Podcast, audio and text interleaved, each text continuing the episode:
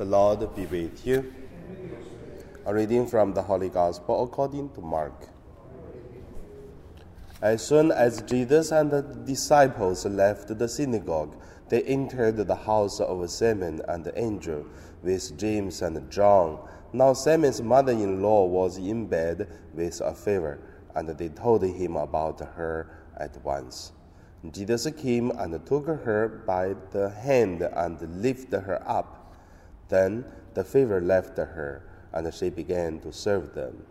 That evening, at sundown, they brought to Jesus all who were sick or possessed with demons, and the whole city was gathered around the door.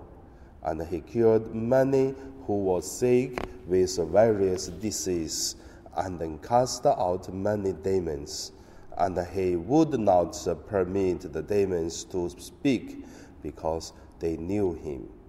In the morning, while it was still very dark, Jesus got up and went out to a desert place, and there he prayed.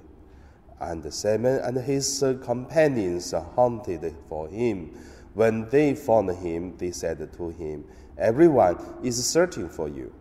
Jesus answered, Let us go on to the neighboring towns, so that I may proclaim the message there also, for that is what I came out to do.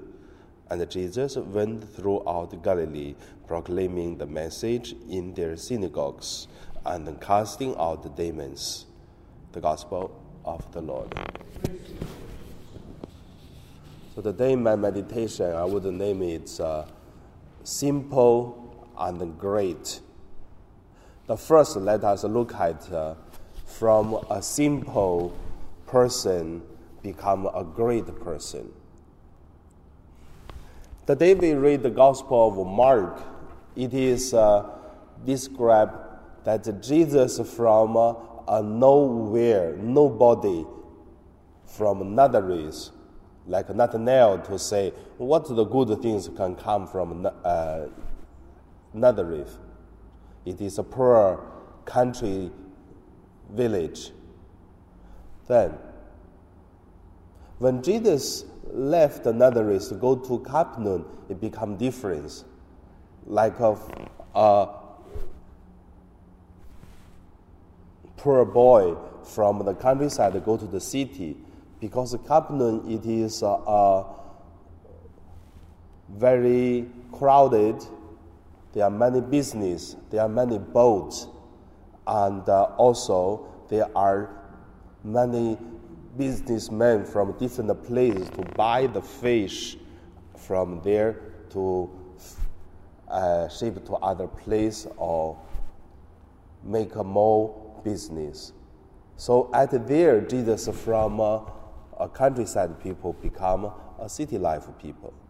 And also, Jesus was nobody from Nazareth and when he go to Capernaum, he started to do another thing, healing, driving out uh, the evil spirits, and also preaching. Then he become famous, even that uh, when he was healing, and then the whole city's people bring the diseased uh, and then the evil spirits uh, uh, people gathered at the yard of Simon Peter's uh, house. Then he becomes someone. From a simple become a great. So from uh, the the words here, when they and Simon and his companions hunted for him, we can see even from that part, and Jesus is still praying that is the beauty of Jesus. He is doing, he is praying all the time. These uh, uh, two things make him different. So, however, that is the first point. Simple become great. The second point I want to say, great become simple. At uh, today's the gospel, almost at the end, when Peter and the angel looking for Jesus said, All the people are looking for you. And it seems Jesus is so popular in Capernaum, everyone welcome him. So at that part, he's so great. But from so great, Jesus want to become simple again because he said, Let us uh, go to the neighboring towns. So when he go to neighboring towns, people do not know him. He from a great person become a simple person again. So many people of us, we used to stay at the resort, at the great things we have been done. We do not want to leave. But look at Jesus, and because he go to the next town, the neighboring town, and then he make uh, the mission of God. And also, in another way to look at, uh, to go to the neighboring town, have another idea. From great become simple, and also can be a great person from a simple thing to make great. That is another way of the spirituality of the holiness.